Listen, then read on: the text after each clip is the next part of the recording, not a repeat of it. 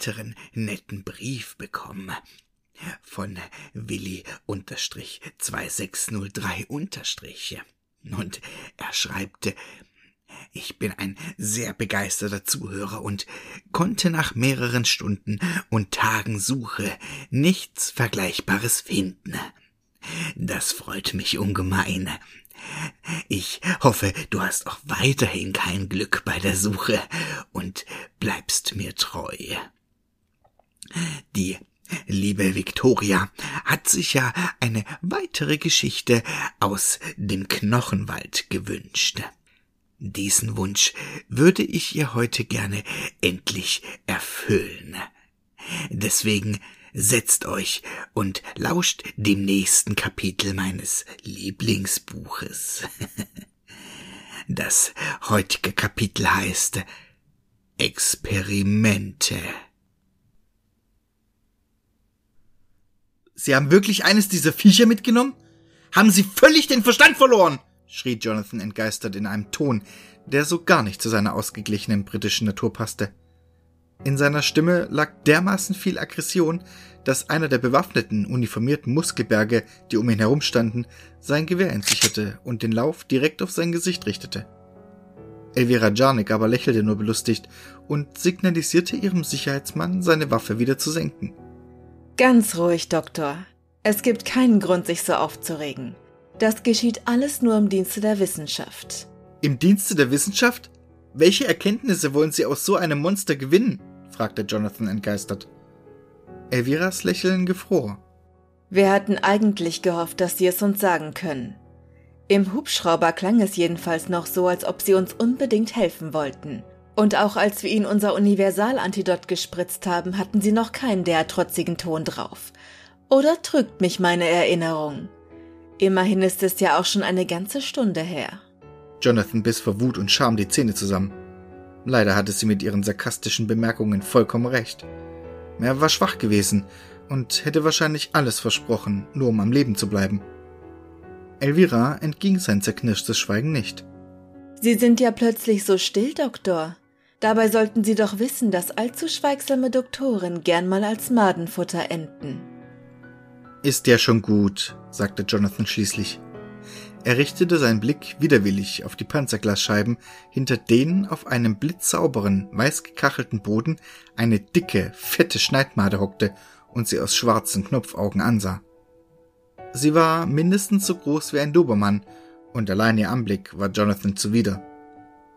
Was genau wollen Sie wissen? Fragte er Elvira. Alles, was Sie mir über diese Viecher erzählen können. Und beeilen Sie sich. Ich bin eine gute Zuhörerin aber keine geduldige Frau. Jonathan räusperte sich und begann im selben Tonfall, den auch seine Studenten bei unzähligen Vorlesungen vernommen hatten. Seriös und ernst, aber ganz und gar nicht dröge und stets mit einem feinen Hauch knochentrockenem britischem Humor durchsetzt. Es sind die tödlichsten und effizientesten Jäger, die ich je erlebt habe. Sie können Spitzengeschwindigkeiten von 80 kmh und mehr erreichen. Ihre Sekrete und auch ihr Blut haben degenerative und korrosive Auswirkungen auf die Flora und Fauna in ihrer Umgebung. Sie verzehren ihre Beute am liebsten bei lebendigem Leib, werden aber in Ermangelung lebender Organismen auch zu Aasfressern. Wie Sie ja selbst gesehen haben, verhalten sie sich ähnlich wie staatenbildende Insekten. Sie schlüpfen aus winzigen weißen Eiern, die von einer Königin gelegt werden, welche die Körpergröße gewöhnlicher Schneidmaden um ein Vielfaches übersteigt. Ihr Fleisch schmeckt schlimmer als britisches Essen und ist bei falscher Zubereitung tödlich giftig. Bei richtiger Zubereitung aber ist es nahrhaft und verleiht übermenschliche Stärke und Kraft, sorgt aber auch für zunehmende emotionale Verhornung und gesteigerte Aggression. Auf lange Sicht werden die Konsumenten zu eiskalten Psycho- und Soziopathen, ein bisschen so wie Frau Jarnik. Eine schallernde Ohrfeige brachte Jonathans linkes Ohr zum Klingeln. Trotzdem hatte ihm diese kleine Spitze gut getan. Er setzte das charmante Lächeln auf, auf das im Laufe der Jahre schon viele Studentinnen angesprungen waren. Zumindest für einige Nächte. Das war doch nicht notwendig, liebste Elvira. Ich habe das als Kompliment gemeint. Ich stehe auf durchsetzungsfähige Frauen. Elvira blickte ihn finster an. Und ich stehe auf Typen, die wissen, wann sie den Mund halten sollten. Dennoch hatte Jonathan für einen kurzen Moment ein interessiertes Funkeln in ihren Augen gesehen. Vielleicht würde er das irgendwann nutzen können. Auch wenn Sie ein unverschämter, aufgeblasener Idiot sind, war das doch schon mal eine nützliche Zusammenfassung. Jonathan salutierte auf übertrieben zackige Weise. Zu Befehl, Sir. Dürfte ich auch erfahren, was Sie nun mit Ihrem neu gewonnenen Wissen vorhaben? Sie ignorierte ihn und blickte zu einem schwarzhaarigen, kleinen Kerl mit randloser Brille in einem weißen Kittel, der inmitten all der Uniformierten ein wenig deplatziert wirkte. Wenn auch nicht so sehr wie Jonathan in seinem dunkelbraunen Anzug. Dr. Keeving, haben Sie das mitgeschnitten? Alles. Ich denke auch, dass wir mit dem ersten Experiment beginnen können. Seine Stimme war hoch und überschlug sich gelegentlich. Plötzlich drückte Dr. Kiving auf einen kleinen roten Knopf und sofort öffnete sich mit einem Zischen eine bisher verborgene Tür im abgeschirmten Laborbereich und ließ einen Mann erscheinen, der zwar groß und muskelbepackt war, aber dennoch wie ein verängstigtes Kind wirkte. Auch er trug nur einen weißen Overall. Jonathan war sich sofort sicher, dass der Mann sich nicht freiwillig für das Experiment gemeldet hatte. Stoppen Sie das! Das ist Wahnsinn! Aber Dr. Kiving reagierte überhaupt nicht, sondern starrte nur mit wissenschaftlichem Interesse auf die Made, die sich sofort zu dem Neuankömmling umdrehte. Und auch Elvira schüttelte nur den Kopf. Sparen Sie sich Ihren Atem. Dr. Keeving hat in seiner Zeit als wissenschaftlicher Leiter einer geheimen Einrichtung in Pyongyang gewiss schon Grausameres gesehen und getan. Wer die verzweifelten Blicke und Bitten sterbender und gefolterter Mütter und Kinder ignoriert, der lässt sich von den moralgesättigten Appellen eines Gutmenschendoktors aus London erst recht nicht umstimmen. Jonathans Blick schweifte über den kleinen Doktor mit den engstehenden Augen und dem selbstzufriedenen Lächeln, dann weiter zu Elvira, deren kalte Augen, freudlose Lippen und steinharten Gesichtszüge fast vergessen ließen, dass sie eigentlich verdammt gut aussah. Selbst in den Schneidmaden steckte mehr Gnade und Mitgefühl als in diesen Menschen. Aber auch wenn Jonathan die Sinnlosigkeit seiner Versuche durchaus erkannte, konnte er dennoch nicht einfach still dabei stehen, während dieser Mann geopfert wurde. Welchen Erkenntnisgewinn soll das hier bitte bringen? Dass die Maden töten können, wissen Sie doch bereits. Ich habe es Ihnen doch gesagt. Elvira sah ihn an, als wäre er ein naives, begriffsschutziges Kleinkind. Aber Jonathan, so eine Aussage hätte ich von Ihnen nicht erwartet. Als Biologe sollten Sie doch den Unterschied von theoretischen Konzepten und empirischen Beobachtungen kennen. Wenn wir wirklich etwas von den Viechern lernen wollen, brauchen wir eine konkrete Demonstration unter Laborbedingungen. Außerdem handelt es sich hierbei nicht um einen unschuldigen Chorknaben. Das da ist Ivan Partinov, Ex-Mitglied des russischen Geheimdienstes. Meister in mehreren Nahkampftechniken, waffenlos und bewaffnet und gesucht wegen Waffenhandels, Menschenhandels, Kidnapping, Erpressung, mehrfachen Mordes und Vergewaltigung. Sie können also ihr zartes Gewissen wieder einpacken. Wahrscheinlich werden ihre Schneidmaden nie wieder so ein gutes Werk vollbringen wie den Tod dieses Mannes. Vor allem aber, und das ist am wichtigsten, sollte die Made kein leichtes Spiel mit ihm haben. Jonathan lagen eine ganze Reihe möglicher Erwiderungen auf der Zunge. Dass der Mann für einen Serienkiller sehr verängstigt und zart beseitet wirkte, dass er ein faires Gerichtsverfahren verdient hatte, dass Selbstjustiz dieser Art nicht in Ordnung war. Aber er hätte bessere Aussichten gehabt, in einem Bordell die Keuschheit zu predigen, als Elvira oder diesem bebrillten Aushilfsmengele ins Gewissen zu reden. Und so schwieg er und sah sich gezwungenermaßen das Schauspiel an. Der bullige Mann und die Mate belauerten sich noch. Der Mann hatte dabei eine Art Ringerpose eingenommen. Soweit mochte Elviras Geschichte stimmen. Allerdings zitterten seine Knie und in seinem Gesicht standen Tränen der Angst. Auch wenn kein Schall durch das dicke Glas drang, war sich Jonathan sicher, dass der Mann um Hilfe schrie. Die einzige, die ihn hörte, war aber die Schneidmade, die nun urplötzlich ihre lauernde Zurückhaltung aufgab und schnell wie ein Projektil auf ihn zuraste. Partinov schaffte es nur knapp, den zuschnappenden kreisrunden Maul voller scharfer Zähne zu entgehen. Jeder weniger trainierte Mensch wäre bereits jetzt Madenfutter geworden. Partinov schaffte es aber nicht nur auszuweichen, sondern sich auch noch auf den schleimigen, weißlichen Madenkörper zu schwingen, so als würde es sich dabei um ein Pferd handeln. Augenblicklich gingen seine fleischigen Fäuste auf den Körper der Kreatur nieder. Unglaublich! Er schafft es! rief Jonathan euphorisch und hoffte insgeheim, dass der Russe diesen Kampf wirklich überleben würde. Die Made aber gab nicht so leicht auf. Zwar verlangsamten die harten Schläge von Partinov ihre Bewegungen, aber sie hatte noch ein weiteres Ass im Ärmel. Aus den Drüsen auf ihrem Körper sonderte sie ein dickliches weißliches Sekret ab. Zuerst dachte Jonathan, dass sie den Russen damit nur abwerfen wollte, aber dann sah er, dass dessen Gesicht sich vor Schmerz verzerrte und er seine Faustattacken augenblicklich einstellte. Trotzdem saß er nach wie vor fest auf dem Rücken der Made. Einer der Messwerte auf dem Bildschirm, die die Biodaten des armen Mannes symbolisierten, schoss in den roten Bereich. Und als Jonathan dort die Aufschrift Acid las, wusste er, warum der Mann schrie und sich gleichzeitig nicht von der Made abstillen ließ. Die Made hatte ätzenden und zugleich klebrigen Schleim abgesondert, der wahrscheinlich der Verteidigung diente und Nein. Plötzlich kam Jonathan eine andere Theorie in den Sinn, die viel besser zu den fremdartigen Geschöpfen passte. Das war kein Verteidigungssekret. Der weißliche Saft, der neben Säure und Klebstoffen wahrscheinlich auch Enzyme enthielt, diente der Verdauung. Der bedauernswerte Mann wurde bei lebendigem Leib verstoffwechselt. Anscheinend fraßen die Tiere nicht allein mit ihren Zähnen. Ähnliches kannte Jonathan nur von fleischfressenden Pflanzen. Aber selbst diese brauchten lange Zeit, um auch nur ein paar Fliegen zu verdauen. Die Beine des Mannes waren hingegen schon beinahe vollständig zersetzt. Dennoch schaffte Ivan das Unglaubliche. Mit seinem kräftigen Oberkörper stemmte er sich hoch und drückte sich kraftvoll von der Made weg, wobei er sich zwar die Hände verätzte und die halbverdauten Reste seiner Beine hinter sich ließ, aber immerhin freikam.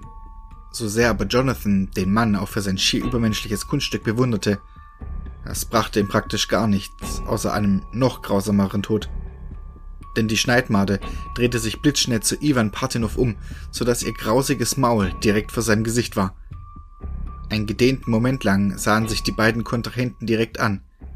Die gefühllosen Knopfaugen der Made und die stahlblauen Augen des Russen, der wusste, dass sein Ende gekommen war. Dann sprang die Made vor, um zu fressen. In einem letzten Aufbäumen von Mut ließ Ivan seine behaarte Faust auf die spitzen Zähne des Monsters zurasen und schaffte es tatsächlich, drei davon zu zerbrechen. Dann aber stülpte sich die Mate ungerührt über den Mann und begann ihn zu zerteilen. Seine auf immer unerhörten Gebete verstummten im stinkenden Madenschlund. Als die Made ihr Mal beendet hatte, begab sie sich wieder in ihre Ruheposition in der Mitte des Raumes, als wäre nichts geschehen. Von dem Russen war außer etwas Blut nichts mehr zu sehen. Selbst seine Beine waren inzwischen vollständig vom Madenrücken verdaut, und auch der weiße Schleim zog sich wieder in den Körper des Monsters zurück. Der kleine Dr. Kiving rieb sich erfreut die Hände. Grandios! rief er mit kindlicher Freude in der Stimme. Jonathan stand kurz davor, sich zu übergeben und wählte in Gedanken bereits, all seinen eigentlich guten Manieren zum Trotz, Elvira als Ziel dafür aus, aber dann merkte er, dass er selbst dafür keine Kraft mehr hatte. Er war viel zu fassungslos nach dieser Zuschaustellung von grausamer Effizienz und Unmenschlichkeit, sowohl seitens der Made als auch seitens seiner sogenannten Mitmenschen. Plötzlich klopfte ihm Melvira auf die Schulter. Was für ein atemberaubendes Schauspiel. Was für eine unbändige Kraft. Elviras Stimme war geschwängert von ekelhaft deplatzierter Euphorie. Das muss gefeiert werden, Jonathan. Lassen Sie uns einen Happen essen als sie an seinem Gesicht ablas, dass er lieber herzhaft in einem Haufen verschimmelte Exkremente gebissen hätte, als ihrer Einladung zu folgen, entsicherte sie ihre Pistole und drückte sie dem Doktor in den Rücken. Das ist ein Befehl. Eine halbe Stunde später saßen die beiden schweigend in der nüchtern eingerichteten Kantine der Forschungseinrichtung. Kaltweiße Beleuchtung, weiße Wände ohne jeden Schmuck, Metallboden, Tische und Stühle aus Stahl. Die Einrichtung war ungefähr so romantisch wie Jonathans Gemüt, wenn auch sicher noch wärmer als Everas Herz. Immerhin roch das Essen gut. Lachs mit gedünstem Gemüse in Sahnesoße. Jonathan roch Nelken und Muskat. Trotzdem aß er keinen Bissen. Was ist? fragte Elvira unschuldig. Dass sie statt ihrer Armeeuniform ein schwarzes Abendkleid trug, war der Gipfel der Absurdität. Warum essen Sie nichts? Sind Sie etwa Vegetarier? setzte sie nach, als Jonathan keine Anstalten machte zu antworten. Vegetarier war er zwar nicht, aber nach seinen heutigen Erlebnissen schien ihm das keine schlechte Idee zu sein. Er sagte weiterhin nichts.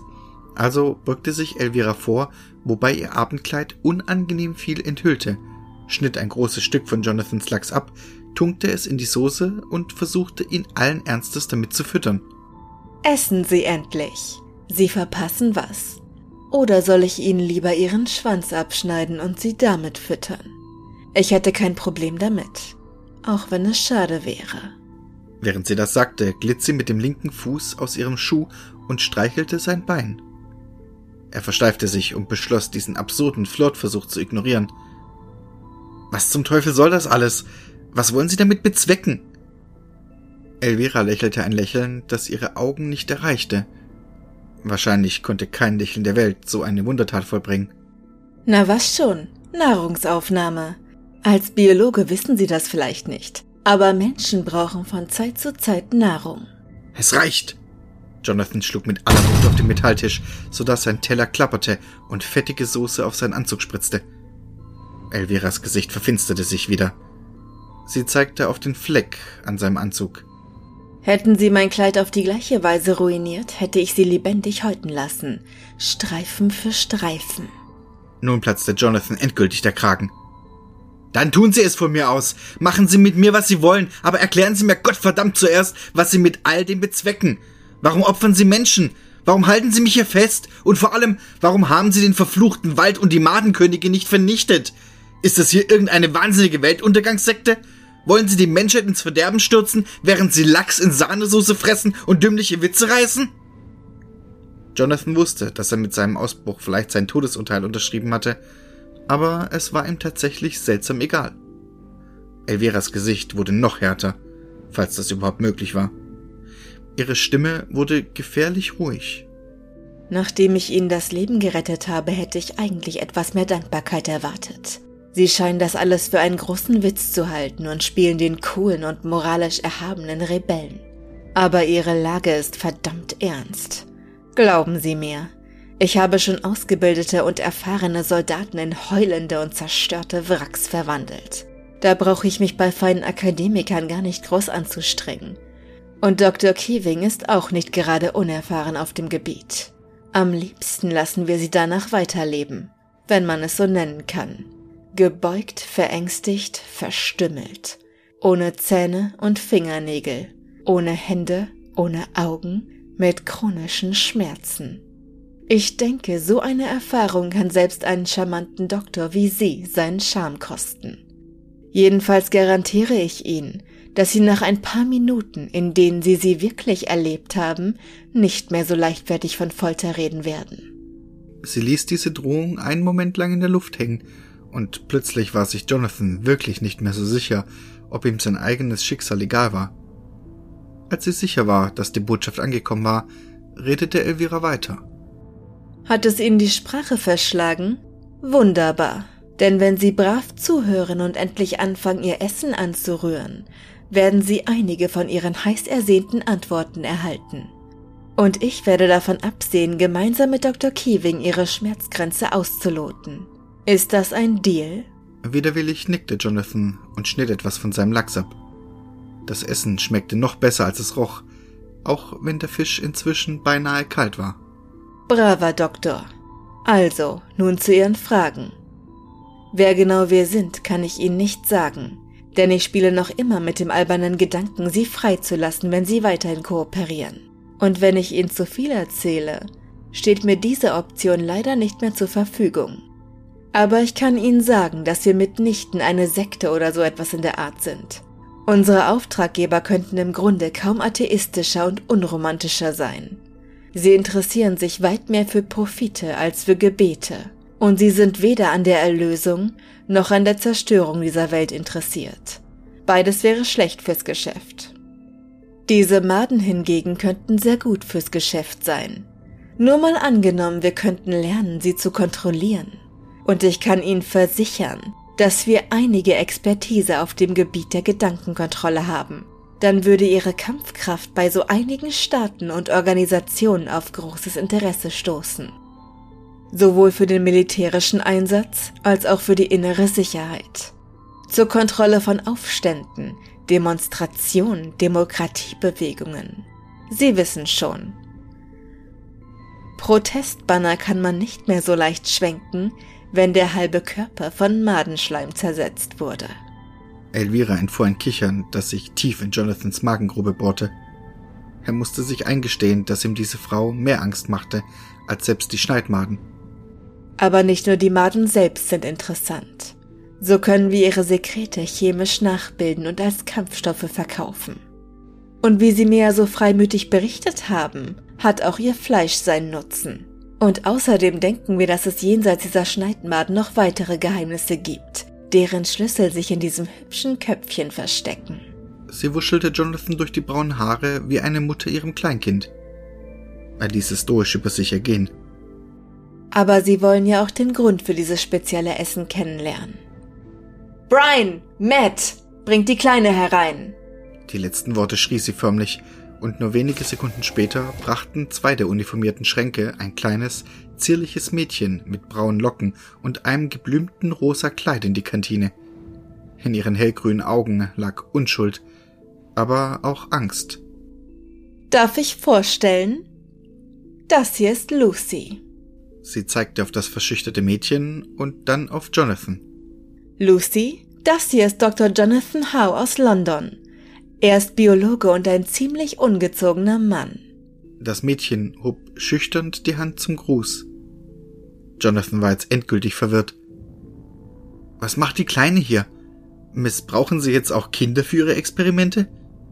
Sofort wandelte sich der ängstliche Ausdruck auf dem Gesicht des Mädchens in blanken Schrecken. Sehen Sie sie, Rüpel? Jetzt haben Sie dem armen Ding Angst gemacht. Aber Sie haben recht. Es geht um ein Experiment und Sie werden es durchführen. Jonathans Gesicht lief rot an. Ich werde keine Experimente an kleinen Mädchen durchführen, Sie kranke Schlampe. Stecken Sie sich Ihre. Sagen Sie nichts, was Sie und auch Lucy später bereuen könnten. Es geht doch um nichts Besonderes. Sie reden einfach einmal am Tag mit ihr, stellen ihr ein paar Fragen, beurteilen ihre Antworten und ihr Verhalten und nehmen ein paar Blutproben. Betrachten Sie es einfach als Verhaltensforschung. Und was soll am Verhalten einer Neunjährigen erforschenswert sein? Darüber gibt es Unmengen an fundierter Literatur. Außerdem bin ich Biologe und kein Soziologe oder Pädagoge. Elvira setzte ein Lächeln auf, das in seiner Wirkung irgendwo zwischen einem Sonnenaufgang und einem weit geöffneten Haifischmoor lag. Oh, ich garantiere Ihnen, dass sich neue Erkenntnisse ergeben werden. Denn ab morgen steht für die Kleine ausschließlich Schneidmadenfleisch auf dem Speiseplan. Jeden Tag.